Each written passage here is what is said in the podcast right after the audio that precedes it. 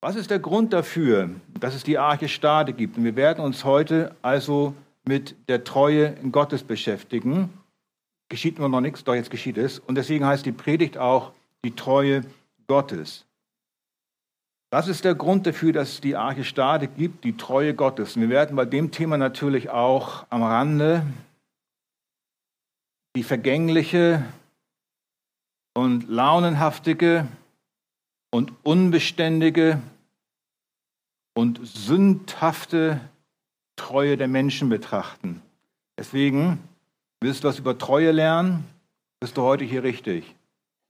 Aber primär lernen wir heute was über die Treue Gottes. Und wenn wir über die Treue Gottes etwas lernen, dann lernen wir auch was über unsere Treue. Der Grund, dass es die Arche gibt, ist also die Treue Gottes.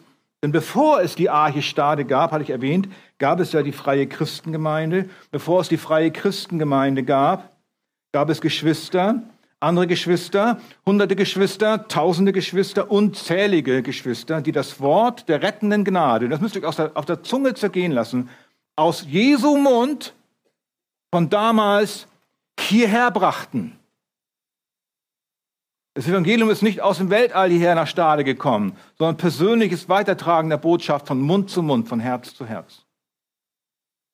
Das ist unfassbar. Und damit wollen wir uns heute beschäftigen, mit dieser wunderbaren Treue Gottes, mit der er Menschen benutzt, sein Wort weiterzugeben. Und deswegen auch heute Morgen möchte Jesus dein Herz mit seiner Treue berühren. Es ist eine erklärte treue Absicht, auch heute Morgen, all diejenigen zu retten, die er dazu vorherbestimmt hat, die sich seiner Rettungstreue hingeben und sich retten lassen. Ja sagen zu dem, wer er ist und was er für sie getan hat. Der Bibelvers, um den sich alles dreht heute Morgen, ist 1. Korinther 1, Vers 9. Und dort heißt es, und wir machen das auch bei diesem kurzen Vers so, steht auf, denn jetzt hören wir das Wort Gottes, das er heute nimmt, um uns zu heiligen. Dort heißt es, 1. Korinther 1, Vers 9.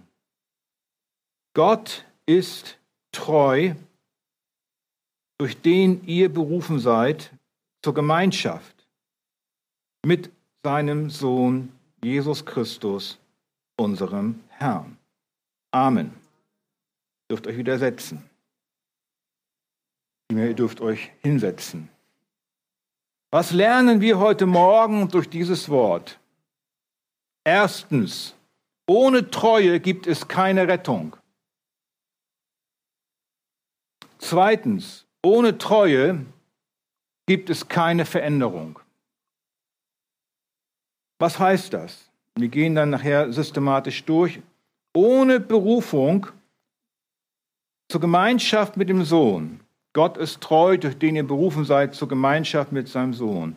Ohne Berufung zur Gemeinschaft mit dem Sohn Jesus Christus bleiben wir in dem, was wir sind, nämlich außerhalb der Gemeinschaft mit dem Sohn Gottes. Und das heißt in der letzten Konsequenz, dann bleiben wir verloren im Gericht.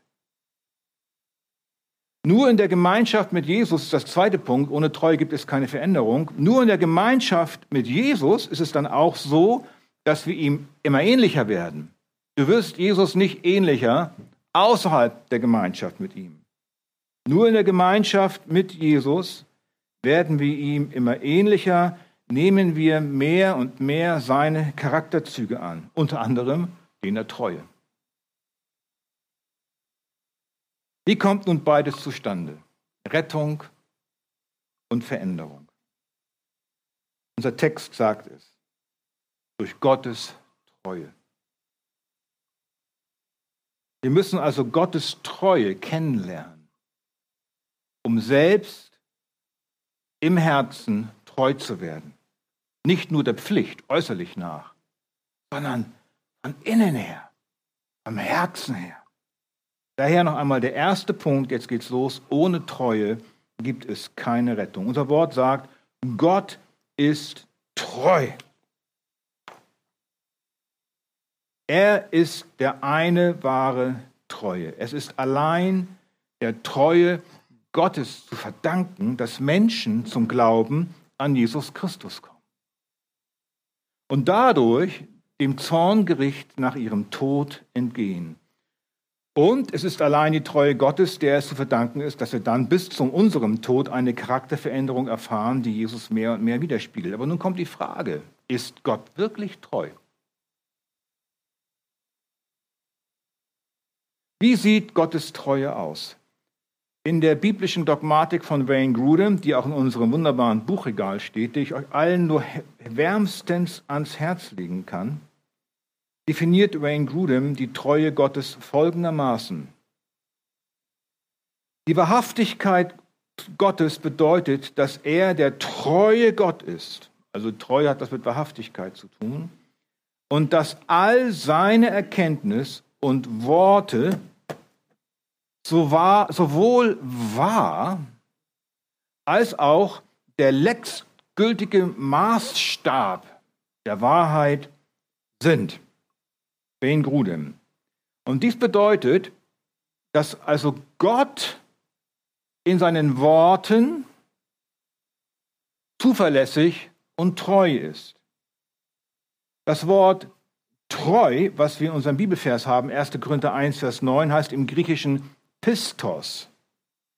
Und das heißt Glaube. Und in diesem Zusammenhang heißt Pistos zuverlässig, gewiss, glaubwürdig, gerecht, vertrauenswürdig, seine Versprechen, sein Wort haltend, das Vertrauen nicht enttäuschen. Und zwar niemals untreu sein. Gott ist es vollkommen, in vollkommener Perfektion. Es gibt nicht ein Atom Untreue bei Gott, im Gegensatz zu uns. Wir sind alle mit treulosen Herzen ausgestattet. Das seht ihr schon an den vielen verkorksten Beziehungen. Und viele von euch kennen das aus eigener Erfahrung. Es ist nicht nur so, dass der andere immer untreu ist, sondern wir selbst sind es auch. Aber Gott nicht. Gottes Wesen ist Treue durch und durch. Das heißt, er ist auch die Quelle aller Treue. Warum? Weil er der Schöpfer ist. Und er ist derjenige, der seine Treue in die Geschöpfe hineingelegt hat, spezifisch seinen Menschen, die er geschaffen hat. Was heißt das jetzt? Das heißt, außerhalb des Wesens Gottes gibt es keine wahre Treue. Suchst du wahre Treue? Such sie nicht bei deinem Freund. Such sie nicht bei dem Ehemann deiner Ehefrau. Das ist eine krasse Provokation jetzt. Such sie auch nicht bei dir. Such sie bei Gott. Bau deine Beziehungen auf Gottes Treue und nicht auf die Treue von Menschen. Treue Gottes heißt, dass Gott in Bezug auf das, was er verspricht und was er verheißt in seinem Wort, immer das tut, was er verheißt. Und wir können uns darauf verlassen, dass er seinen Verheißungen niemals untreu wird. Also er ist ein Gott der Treue. 5. Mose 32,4. Er ist der Fels. Vollkommen ist sein Tun.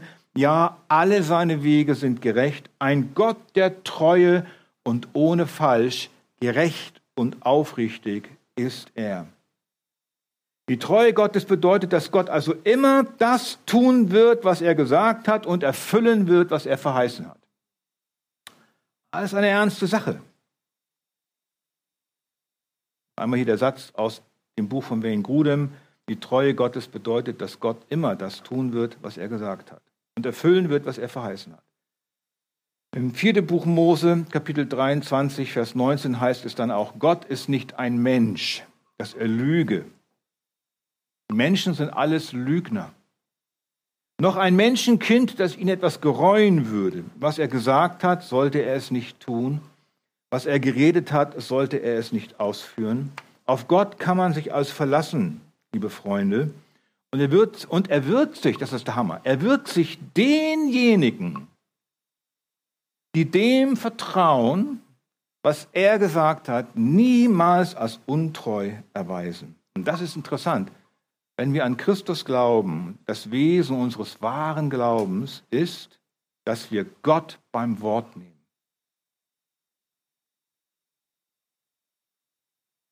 Sonst bräuchten wir gar nicht an Jesus und Gott und die Bibel glauben.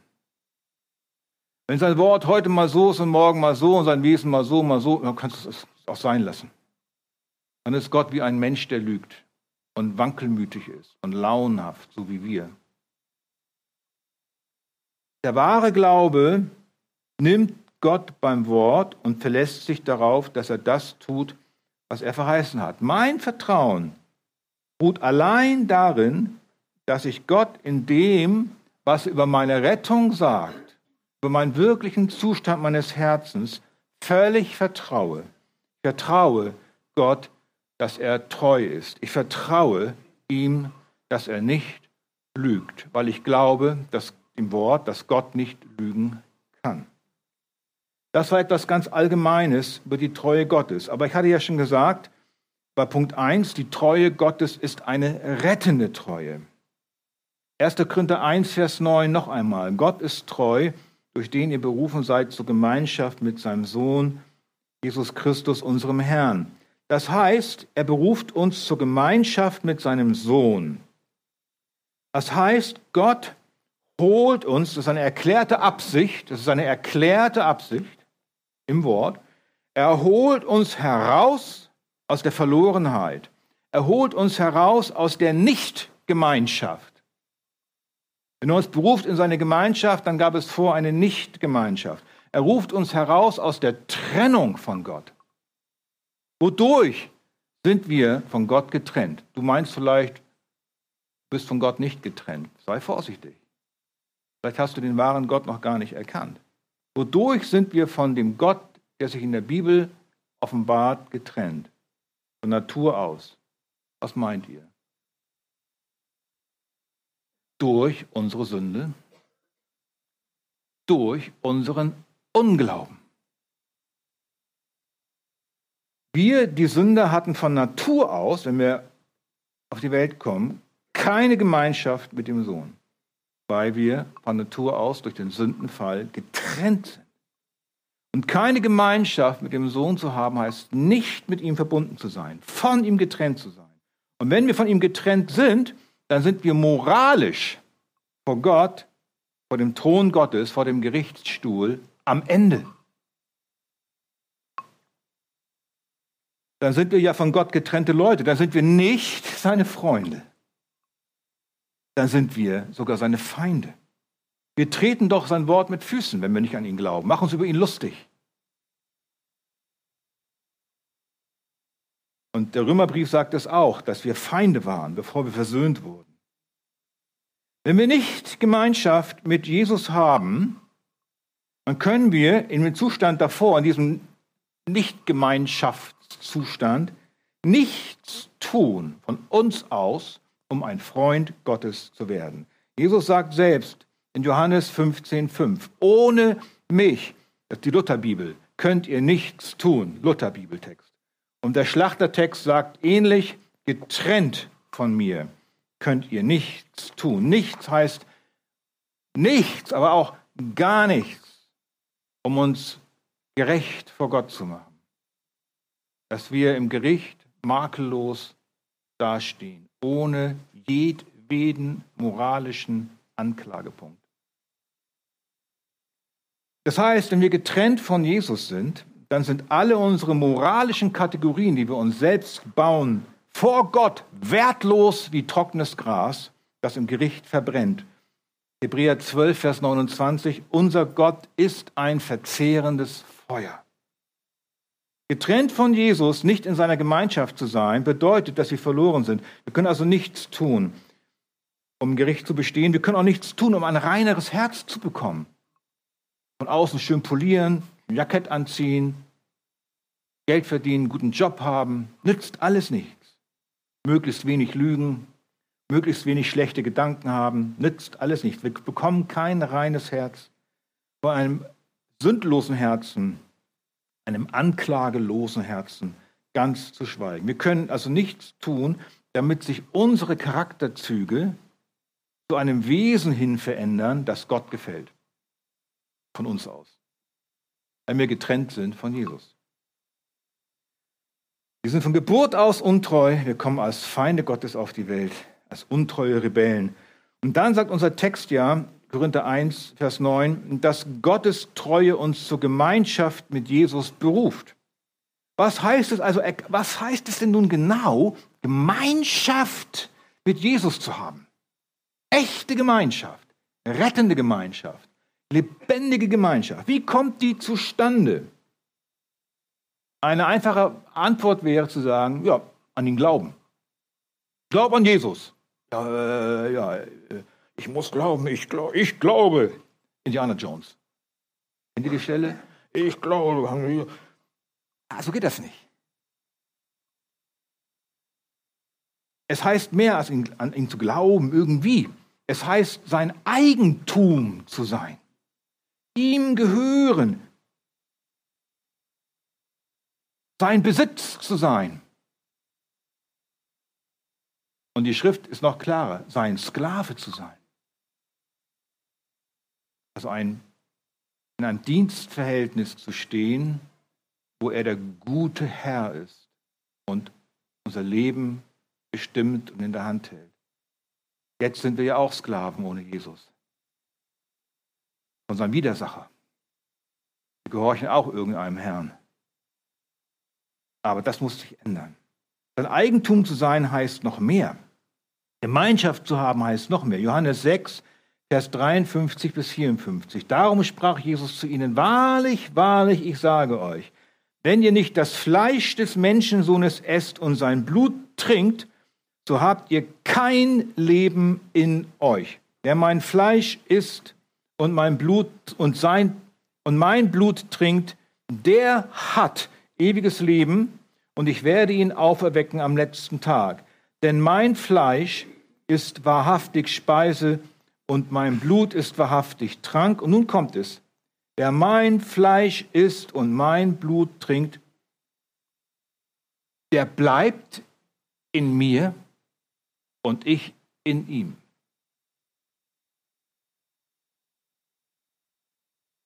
Wer das tut, verschmilzt mit Jesus. Jesus zieht ein in mein Herz, in mein Leben. Das heißt, sein Fleisch und Blut zu essen, das wurde ja immer den Christen vorgeworfen. Ihr habt eine Kannibalenreligion. Aber was für ein Gott glauben die denn?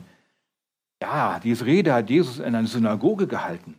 Das war eine harte Rede. Danach verließen ihn alle seine Jünger, bis auf zwölf. Und die fragt Jesus, und ihr wollt ihr auch weggehen? Und Petrus sagt, wohin sollen wir gehen? Nur du hast Worte ewigen Lebens. Was ihr hier lest, sind Worte ewigen Lebens. Gott ist treu. Er verspricht, wenn du das tust, Jesus, Jesu Fleisch isst und sein Blut trinkst, dass du mit ihm verschmilzt, wahre Gemeinschaft hast.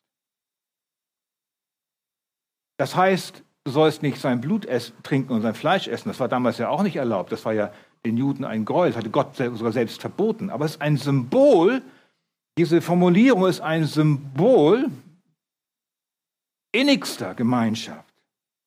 Jesus völlig aufnehmen, dass er zu meinem Fleisch und Blut wird. Und allen, die ihn aufnehmen, macht Jesus ein einmaliges Geschenk. Johannes 1, Vers 12, allen aber, die ihn aufnahmen in der Art und Weise, denen gab er das Anrecht, Kinder Gottes zu werden, denen, die an seinen Namen glauben. Hier lesen wir auch, wie das geht, wie man Jesus aufnimmt, die an seinen Namen glauben. Was für ein Glauben? Ein Glauben, der daran besteht, im Glauben Jesu Fleisch zu essen und sein Blut zu trinken. Warum benutzt Jesus ausgerechnet diese beiden Formulierungen? Ich habe das schon gesagt, das ist ein inniges Bild für Gemeinschaft, aber es geht um noch mehr. Glauben heißt, in der Art und Weise, wie Jesus es hier sagt, dass Jesus selbst sein Fleisch, das ist der erste Punkt, seinen Körper leibhaftig an das Kreuz hat annageln lassen und dass damit meine Sünden mit angenagelt wurden. Oder wie Petrus schreibt, dass Jesus meine Sünde an seinem Leib an das Kreuz hinauftrug. Und dass er dann zweitens einen gewaltsamen Tod starb, dass er sein Blut vergoss. Blut strömte runter aus seinem zerfetzten Körper. Er starb wirklich an meiner Stelle stellvertretend. Und sein Blut, und das ist das, was ich glauben soll, ist nun das Lösegeld zur Vergebung meiner Schuld. Das heißt, Jesu Fleisch zu essen und sein Blut zu trinken im Glauben. Das anzunehmen, sein Körper wurde an meiner Stelle angenagelt und er vergoss sein Blut als Lösegeld für mich an meiner Stelle. Und wer das glaubt, mit dem geht Jesus einen Bund der Treue an, ein, einen Gnadenbund der Treue, den Bund der Gnade. Was heißt das? Ich war völlig verloren. Jesus hat mich völlig unverdient aus Gnade und Liebe völlig errettet. Was rettet mich vor dem Gericht? Der Glaube an Jesus stellvertretenden Opfertod. Woher kommt dieser Glaube? Aus der Predigt. Gott macht durch das gehörte Wort diejenigen lebendig, die er zum ewigen Leben bestimmt hat. Das war in Kurzform ein kleiner Glaubenskatechismus.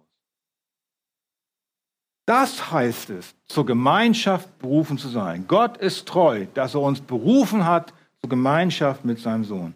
Das ist kein religiöser Club, keine Freizeitbeschäftigung, kein esoterisches, mystisches Gefühl, die Gemeinschaft mit Jesus. Es geht hier um eine juristische, forensische Wirklichkeit. Der zum Tode verurteilte, aufgrund seiner Schuld und Sünde und Unglaube, wird unverdient begnadigt, wenn er glaubt, dass ein anderer wirklich die Schuld auf sich genommen hat. Und der zum, und der zum ewigen Tode verurteilt wird nicht nur losgelöst von den Ketten des ewigen Todes, er wird dann noch in, die, in eine andere Gemeinschaft hineingebracht. Er wird mit Jesus verheiratet in Form der Gemeinde, zu der er hinzugefügt wird als ein lebendiger Stein. Darin besteht also die Treue Gottes, dass er dieses Versprechen, was ich euch gerade erklärt habe, jedem gibt. Dass er dieses Versprechen auch einlöst. Für jeden, der an ihn glaubt. Er hat es schon eingelöst, weil er ja schon im Voraus gestorben ist. Wir müssen es nur noch glauben. Das ist Treue.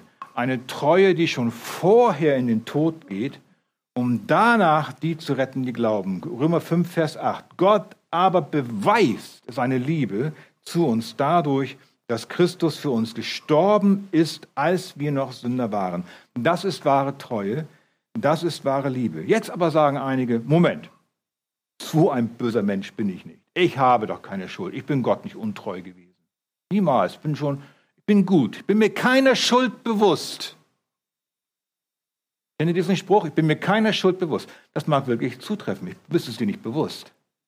Aber dass du dir keiner Schuld bewusst bist, heißt doch lange nicht, dass du nicht schuldig bist. Unser Urteil über uns selbst ist nicht die Wahrheit, wie Gott sie sieht. Worin besteht unsere Schuld vor Gott? Unsere Sünde besteht darin, dass wir Gott gegenüber untreu geworden sind. Ja, wann denn, wann denn, wann denn, wie denn, was denn? Wo bin ich Gott untreu geworden? Hosea 6, Vers 7. Sie aber haben wie Adam den Bund übertreten. Dort sind sie mir untreu geworden. Und das ist die Wahrheit, die die Schrift bezeugt. Die gesamte Menschheit, alle Menschen sind Adams Kinder. Und mit Adams Bruch, mit Adams Treuebruch, mit dem Sündenfall, hat die ganze Menschheit die Treue mit Gott gebrochen. Wir sind untreue Adams Kinder und damit verloren. Wir haben in Adam gesündigt, sind untreu geworden. Ganze Menschengeschlecht steht unter dieser Schuld. Und auch ganz individuell. Jeremia 3, Vers 13. Nun erkenne deine Schuld, dass du dem Herrn, deinem Gott, die Treue gebrochen hast. Nun kommt das, das hier und jetzt. Und hierhin und dorthin zu den Fremden gelaufen bist, unter jeden grünen Baum. Aber auf meine Stimme habt ihr nicht gehört, spricht der Herr. Was sagt Jeremia hier zu dem Volk Gottes? Er sagt, wir kommen untreu auf die Welt und dann laufen wir überall hin, nur nicht zu Jesus. Gott sagt sogar, das ist die Formulierung, unter jedem grünen Baum, ein Ausdruck dafür, dass wir herumhuren. Wir glauben an alles, was uns über den Weg läuft, von Horoskopen, Götterwelten, Energien, Multiversen, Evolution, Ideologien, Aberglauben, Religion an uns selbst. Schmier den Leuten ein Brot und sie essen es. Sie glauben alles, nur nicht an Jesus. Und dahinter steckt diese tief verwurzelte Untreue, dieser Adamsbruch steht dahinter. Woanders hinzugehen, an was anderes zu glauben, nicht an Jesus zu glauben, das ist für Gott so, als wenn wir mit einer Hure ins Bett gehen, wie Ehebruch vollziehen. Das ist der Höhepunkt von Untreue. Unglaube an das Evangelium von Jesus Christus ist Ehebruch mit Gott. Gott hätte jetzt jedes Recht, seine Treue aufzukündigen und die Menschheit in ihr Verderben rennen zu lassen, nämlich das Gericht nach dem Tod und den gerechten Gerichtsspruch hinaus mit ihr in die Finsternis, wo Heulen und Zähneklappern ist. Die Schrift nennt das den zweiten Tod. Aber Gott ist nicht so wie ein Mensch. Er hat versprochen, jeden zu retten, der, glaubt, der an seinen Sohn glaubt. Und zwar ganz früh in der Bibel schon, direkt nach dem Sündenfall verspricht das Jesus. Da sagt er, will Feindschaft setzen zwischen dir und der Frau, zwischen deinem Samen und ihrem Samen. Er wird dir den Kopf zertreten und du wirst ihn in die Ferse stechen. Das ist ein Bild hier, das gemalt wird von Gott selbst, wo er Jesus schon ankündigt. Er spricht nämlich hier zur Schlange. Und der, der kommen wird, wird derjenige sein, der den Kopf der Schlange, des Teufels zertritt. Und er wird Jesus in die Ferse beißen und Jesus stirbt an diesem Biss, aber er bleibt nicht im Tod, er wird wieder auferstehen. Und er hat es weiterhin versprochen, auch im Neuen Testament. So sehr hat Gott die Welt geliebt, Johannes 3, Vers 16, dass er seinen eingeborenen Sohn gab, damit jeder, der an ihn glaubt, nicht verloren geht, sondern ewiges Leben hat. Wenn du das tust, gehst du nicht verloren. Das ist ganz einfach, das kann ein Kind begreifen. Gott ist treu. Wenn du das tust, wenn du an Jesus glaubst, dann bist du errettet. Er hat also verheißen, jeden in die Gemeinschaft seines Sohnes zu bringen, der glaubt, dass Jesus, der Sohn Gottes, aus unverdienter Liebe und Gnade sein Leben am Kreuz für sie gelassen hat. Das war Gottes Plan von Anfang an. Ah, daher auch heute Morgen. Du kannst dich auf Gottes Treue verlassen. Er ist nicht so ein Lügner und Untreuer, wie wir es sind. Wenn du Jesus vertraust, an ihn glaubst, dass er für dich starb, die Strafe für deine Untreue Gott gegenüber bezahlte, dann wirst du sofort in einem Augenblick gerettet und in die Gemeinschaft mit seinem Sohn berufen. Dann gehörst du ihm. Er steht mit seinem Wort dafür ein. Mehr noch, er steht mit dem Leben seines Sohnes dafür ein. Gott ist seinem Wesen treu, er kann nicht lügen. Und die Rettung, die dann geschieht, gilt für Zeit und Ewigkeit. Das ist die rettende Treue Gottes. Gott lügt nicht. Er ist die Quelle der Treue im Universum. Sein Wesen bleibt ewig treue. Er ist sich selbst ewig treu und er verändert sich nicht. Hebräer 13,8. Jesus Christus ist derselbe, gestern und heute und auch in Ewigkeit. Sonst könnten wir uns auf ihn ja nicht verlassen. Er ist ewig beständig. Und danach erweist sich Gottes Treue auf die zweite Weise. Wir hatten gesehen, ohne Treue gibt es keine Rettung. Und jetzt der zweite Punkt. Ohne die Treue Gottes gibt es keine Veränderung. Gott ist treu, durch den ihr berufen seid, zur Gemeinschaft mit seinem Sohn Jesus Christus. Die Gemeinschaft mit Jesus ist nun eine besondere Gemeinschaft. Sie lässt uns nicht so, wie wir sind. Wir werden einer Herde hinzugefügt. Ich sehe hier eine Schafherde. Ich bin auch hinzugefügt worden. Einer Gemeinschaft von Menschen, die auch zur Gemeinschaft mit Jesus berufen wurde. Um Jesus ähnlicher zu werden, hat Gott vorgesehen, dass die Gemeinschaft mit Jesus und dann die Gemeinschaft der Gläubigen das Hauptmittel ist, ihm ähnlicher zu werden. Seine Treue führt dazu, dass wir auch treuer werden sollen. Wie, wie geht das? Es geschieht in der sogenannten Nachfolge. Ich folge persönlich meinem Herrn nach, lesen sein Wort. Und der Prozess, der dann beginnt, nennen wir Heiligung. Heiligung ist ein Prozess, in dem Jesus durch sein Wort und die Gemeinschaft an meinem Herzen arbeitet, ihm ähnlicher zu werden. Woran kannst du sehen, dass dein Herz in Treue der Heiligung nachjagt? Jagst du diesem Prozess nach? Setzt du alles dran, Jesus ähnlicher zu werden? Wenn wir ehrlich sind, müssen wir alle sagen, nö, schaffe ich nicht. Alles dran, alles, jede Sekunde. Oh Mann, ja, ich würde gerne, aber ich, ach, puh. Ein paar praktische Punkte, wo man, daran, man das erkennen kann. Dass dein Herz in Treue der Heiligung nachjagt. Du siehst es darin, dass du gerne in den Gottesdienst kommst. Dass du gerne deine Geschwister siehst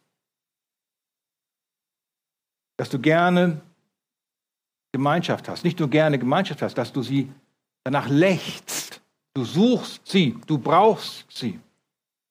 Du siehst es auch darin, das ist einer meiner Punkte, und das, da bohre ich mal ein bisschen drauf rum jetzt, dass du auch in den Gebetsabend kommst. Der ist für mich persönlich ein Prüfstein der Treue. Ich bin überzeugt davon, die Gemeinde existiert nur deswegen, weil wir immer jeden Mittwoch beten. Natürlich menschlich gedacht. Du siehst es daran, dass du in Treue der Heiligung nachjagst, dass du in einen Hauskreis gehst oder danach suchst, in einen Hauskreis zu kommen, dass du vielleicht einen Dienst in der Gemeinde tust, dass du ein geistliches Leben zu Hause führst, dass du dein Leben um die Gemeinde baust, dass du dich um deine Heiligung kümmerst ihr nachjagst. Jagt dem Frieden nach mit jedermann und der Heiligung, ohne die niemand den Herrn sehen wird. Wenn du das nicht tust, dann besteht die Gefahr, dass irgendwann eine bittere Wurzel in deinem Herzen aufwächst. Jage der Heiligung nach. Suche die Gemeinschaft, zu der du berufen bist, auch mit den Geschwistern. Das heißt, zu Hause bleiben heißt sich zu verstecken. Dem Leib und der Gemeinschaft untreu zu sein. Es gibt Schafe, die wollen hartnäckig nicht Gemeinschaft haben, auch nicht in einen Hauskreis gehen. Alles ist wichtiger als das. Denken wir so, 80, 90 Prozent der Schafe dieser Gemeinde kommen nicht in den Gebetsabend. Das ist der Maschinenraum der Gemeinde. Alles erscheint wichtiger. Überlege mir, was der Grund dafür sein kann. Vielleicht ist es mangelndes Verlangen nach der Jagd nach Heiligung. Vielleicht ist es denen gar nicht bewusst, wie wichtig das ist, dass mein Charakter verändert wird. Ja, es kann auch mal mangelnde Zeit sein. Ich habe keine Zeit. Meine Kinder müssen ins Bett oder ich habe was vor. Aber doch nicht dauerhaft über zehn Jahre, dass ich bestimmte Leute gar nicht sehe. Hauskreis oder im Gebetsabend. Was ist denn da los? Da würde ich sagen, da stimmt was nicht in ihren Herzen. Sie gehen der Heiligung einfach aus dem Weg. Ich will mich nicht verändern lassen. Ich will so bleiben, wie ich bin. Ja, dann sage ich dir, wie sollst du dann in deiner Liebesfähigkeit wachsen? In deiner Vergebungsfähigkeit, in der Demut, in der Jesusähnlichkeit. Wie willst du darin wachsen? Ich sage dir, wie du darin wachsen wirst. Gar nicht. Gottesdienst verändert dich nicht, sondern die Nachfolge im Leib, die Heiligung mit den Geschwistern. Der Gottesdienst ist nur die Schulstunde. Eingeübt wird das dann im Hauskreis und Gebetsabend und Treffen mit Geschwistern. Wenn dann aber auch wirklich über geistliche Dinge gesprochen wird und nicht über das letzte äh, Küchengericht oder Urlaub. Ihr Lieben, wir müssen fortwährend am Herzen beschnitten werden. Weil die wilden Triebe der Eigensucht, Selbstsucht und Selbstgenugsamkeit und sündigen Verhaltensmustern und dieses ganze Versteckspiel wie von selbst sprießen.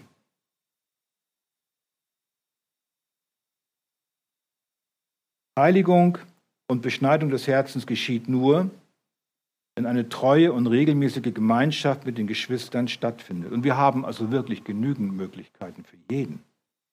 Aber manchmal kommt es mir so vor, das ist natürlich falsch, ihr kennt mich ja, als müsse man die Schafe zur Heiligung prügeln. Ja, Jesus hatte auch einen Hirtenstab. Er musste auch bockige Schafe hin und her prügeln. Nein, nein, mit Liebe natürlich. Schubs, schubs, schubs hier. Hauskreis, ach nee, da kann ich nicht. Gebetsabend, ach nee, da kann ich nicht. Und man kann nicht nur einmal nicht, man kann nie. Und so gewöhnt man sich ein Leben, man gewöhnt sich so ein Leben in der Nichtheiligung an. Man schmort zu Hause in seiner eigenen Soße. Und ich sage dir, da wird nichts draus. So wird eine Ehe und eine schwierige Beziehung nicht gebessert. So wird mein Charakter nicht gebessert. Man übt sich nur darin, sich nichts sagen zu lassen. Was für ein Vorbild bin ich denn dann für andere? Wie will ich meinen Kindern ein Vorbild sein?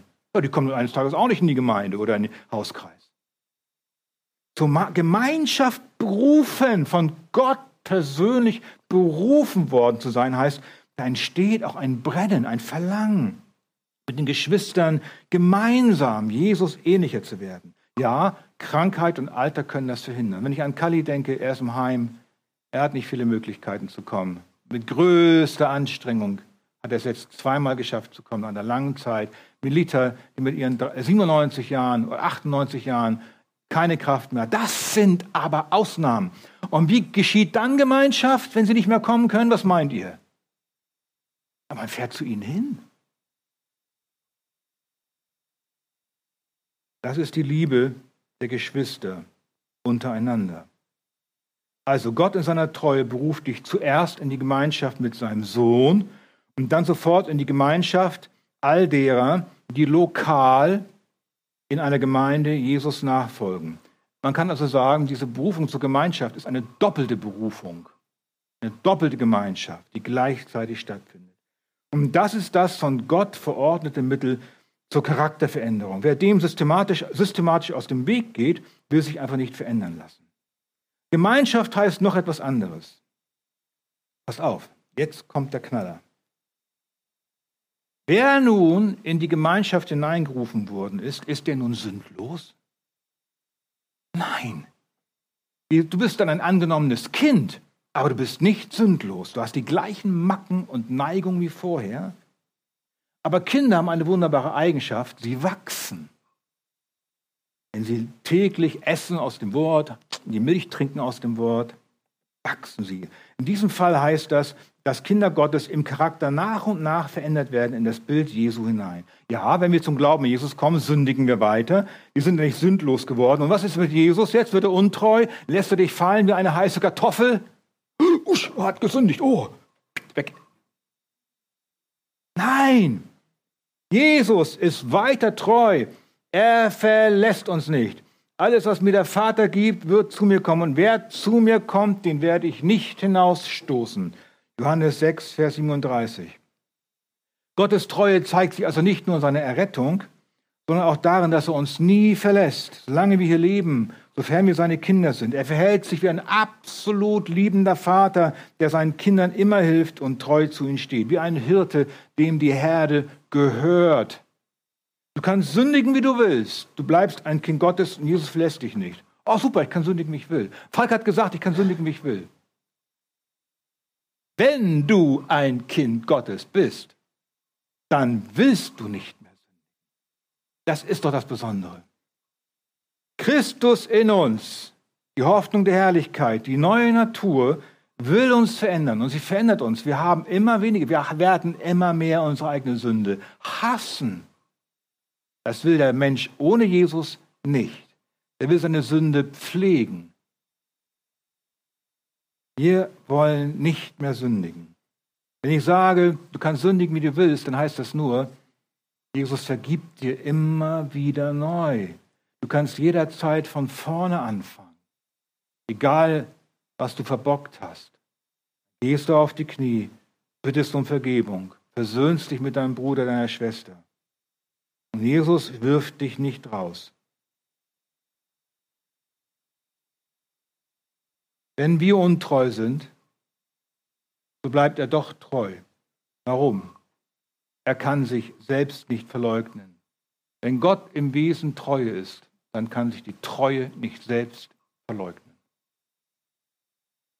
Wir können mit unserer Untreue seine Treue nicht rückgängig machen. Und das ist der Punkt. Seine Treue, das ist nun, ist die Garantie dafür, dass wir echte Veränderung im Herzen erfahren. Und nun ist noch viel schöner, seine Treue ist die Garantie dafür, dass du dich nicht mehr fürchten musst. Du musst dich nicht mehr fürchten. Was habe ich getan? Gleich kommt der böse Papa Gott und schlägt mich, bum, bum, bum, wirft mich raus. Nein! Alle Schuld ist schon bezahlt. Sündige fort nicht mehr, damit es nicht noch schlimmer wird den Konsequenzen der Sünde. Konsequenzen der Sünde sind was anderes als die Sünde, die Tat selbst. Seine Treue ist die Garantie dafür, dass wir echte Veränderung im Herzen erfahren. Seine Treue ist die Garantie dafür, dass du dich nicht mehr fürchten musst, weil du sein geliebtes Kind bist und bleibst. Psalm 17, Vers 2. Denn seine Gnade ist mächtig über uns und die Treue des Herrn währt ewig. Psalm 91, Vers 4. Er wird dich mit seinen Fittichen decken, unter seinen Flügeln wirst du dich bergen. Seine Treue, haben wir es wieder, ist Schirm und Schild. Psalm 36, Vers 3. Herr, deine Gnade reicht bis zum Himmel, deine Treue bis zu den Wolken. Und nun, Gottes Treue zeigt sich in seiner Gnade, die er rettet und diejenigen sicher nach Hause bringt, die an seinen Sohn glauben. Gottes Treue zeigt sich aber auch noch woanders. Gottes Treue zeigt sich auch im Gericht, im gerechten Gericht über unbußfertige Sünder, die nicht an Jesus glauben wollen. 5. Mose 7, Vers 9 bis 10. Erkenne nun, dass der Herr, dein Gott, der wahre Gott ist, der treue Gott, der den Bund und die Gnade denen bewahrt, die ihn lieben und seine Gebote bewahren auf tausend Generationen. Aber er vergilt auch jedem, der ihn hasst, ins Angesicht und bringt ihn um. Er zögert nicht, dem zu vergelten, der ihn hasst, sondern vergilt ihm ins Angesicht. Gott ist also auch treu in seiner gerechten Beurteilung von Sündern, die nicht umkehren wollen. Was wäre das sonst für ein treuer Gott? Er ist nur treu, er rettet die, die an ihn glauben und die anderen, die nicht glauben, die können, die können auch rein, oder was? Er ist treu in beidem.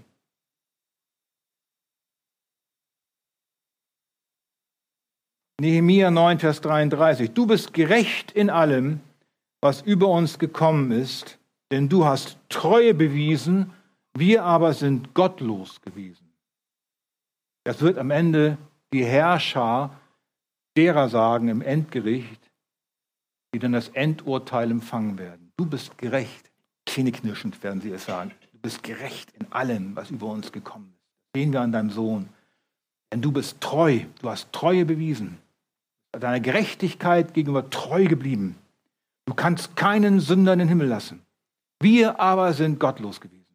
Niemand, sage ich euch, kann Gott der Treulosigkeit bezichtigen. Weder dem Vater, dem Sohn, Heiligen Geist. Selbst der Feind, die große Schlange, muss dem zustimmen. Du kannst dich hundertprozentig darauf verlassen, dass du errettet wirst und in den Himmel kommst und charakterliches Wachstum erfährst, wenn du an Jesus glaubst, weil Gott treu ist. Du kannst dich aber auch hundertprozentig darauf verlassen, dass du in die Finsternis geworfen wirst wo Heulen und Zähneklappern ist, wenn du nicht an Jesus glaubst, weil Gott seinem Wesen der Gerechtigkeit treu ist. Du musst dich jetzt entscheiden, in welcher Weise du Gottes Treue erleben willst. Und dann wird er dem völlig treu sein. Denn das Wort des Herrn ist wahrhaftig und all sein Tun ist Treue. Psalm 33, Vers 4. Denn er kommt, denn er kommt, um die Erde zu richten. Er wird den Erdkreis richten mit Gerechtigkeit und die Völker in seiner Treue. Psalm 96, Vers 13. Aber nun kommt das Wunderbare. 1. Johannes 1, Vers 9. Wenn wir aber unsere Sünden bekennen, so ist er was? Auch treu und gerecht Wieso treu und gerecht? Weil er denen die Schuld vergibt, die sie bekennen, weil Christus ihre Schuld bezahlt hat. Damit kann ihnen vergeben werden. Das Sühneopfer Jesu ist die Garantie dafür, dass Christus treu und gerecht ist gegenüber jedem, der seine Sünde bekennt. Wenn wir aber unsere Sünden bekennen, so ist er treu und gerecht, dass er uns die Sünden vergibt und uns reinigt von aller. Ungerechtigkeit. Wer seine Sünde bekennt, dem wird sich Jesus treu und gerecht gegenüber erweisen. Dem wird seine Sünde immer wieder vergeben, bis er die Ziellinie überschritten hat. Ja, noch mehr. Gott schenkt in seiner Treue dir ein Ausharren bis ans Ende, dass du nicht aufgibst und die Flinte ins Korn wirfst. Du wirst jedes Mal wieder sagen, Herr, ich, du bist meine Hoffnung. Ich brauche wieder deine Gnade. Ich bin ein elender Sünder, vergib mir meine Schuld. Nur fängst du wieder an, gehst den nächsten Schritt. Gott in seiner Treue schenkt jedem Gotteskind das Ausharren, das dafür sorgt, dass niemand auf der Strecke bleibt. Jeder wiedergeborene Sünder bleibt errettet bis zum Heimgang in die himmlische Wohnung. Das ist die durchtragende, immer an unserer Seite bleibende Treue Gottes. Und zum Schluss jetzt. Die größte Treue, die uns Gott erwiesen hat, ist, dass er uns durch den Heiligen Geist, dass er durch den Heiligen Geist die Gemeinde gegründet hat. Dass es die Arche Stade gibt, ist ausschließlich der Treue des Vaters zu verdanken, der sich nämlich für seinen Sohn Jesus Christus, wie die Schrift sagt, eine Braut sammelt. Die Gemeinde wird als Braut bezeichnet und Jesus ist der Bräutigam. Das ist das größte Wunder überhaupt dass der Vater seinem Sohn eine Braut bereitet aus allen Nationen, in allen Nationen auf der ganzen Welt. Das ist die Gemeinschaft aller wahren Gläubigen aller Zeiten. Diese Gemeinde sieht nur Gott. Aber er hat auch eine lokale, er hat viele lokale Gemeinden gegründet, auch die Arche Stade. Das ist die lokale Gemeinschaft der Nachfolger, wie wir sie sehen. Ja, die lokale Gemeinde ist der Ort, wo der Vater die Gläubigen zusammenruft, um sie heilig zu machen, seinem Sohn ähnlich zu machen, damit er sie sich selbst darstelle als eine Gemeinde, die herrlich sei, so dass sie weder Flecken noch Runzeln noch etwas Ähnliches habe, dass sie heilig und tadellos sei. Wir kriegen Flecken und Runzeln, Narben und Scharten. Amputationen hier und da. Aber die Gemeinde stellt sich Jesus herrlich dar, sodass sie wächst und wächst und ohne Flecken und ohne Runzeln sein wird. Er verwandelt sie.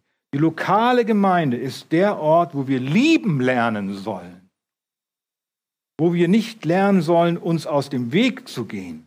Die lokale Gemeinde ist der äußere Ausdruck der Treue Gottes. Ohne lokale Gemeinde gäbe es keine Verkündigung ohne lokale Gemeinde keine Rettung, kein Schafstall, keine Charakterformung, kein Hirten in Form eines Pastors, kein Licht in dieser finsteren Welt. Ohne die Treue Gottes gäbe es keine Errettung, ohne die Treue Gottes keine Veränderung. Und das hat Jesus sein Leben gekostet, dass die Gemeinde in Erscheinung treten konnte. Das heißt, die Existenz der lokalen Gemeinde, die Existenz der Arche Stade ist ein Ausdruck, ist der Beweis für die unwandelbare, ewige Treue Gottes. Deswegen frage ich dich, ich frage ich euch, wer möchte Jesus treuer nachfolgen? Wer möchte die Gemeinde mehr lieben? Wer möchte die Geschwister mehr lieben? Wer braucht mehr Treue in seinem Herzen? Halleluja. Amen.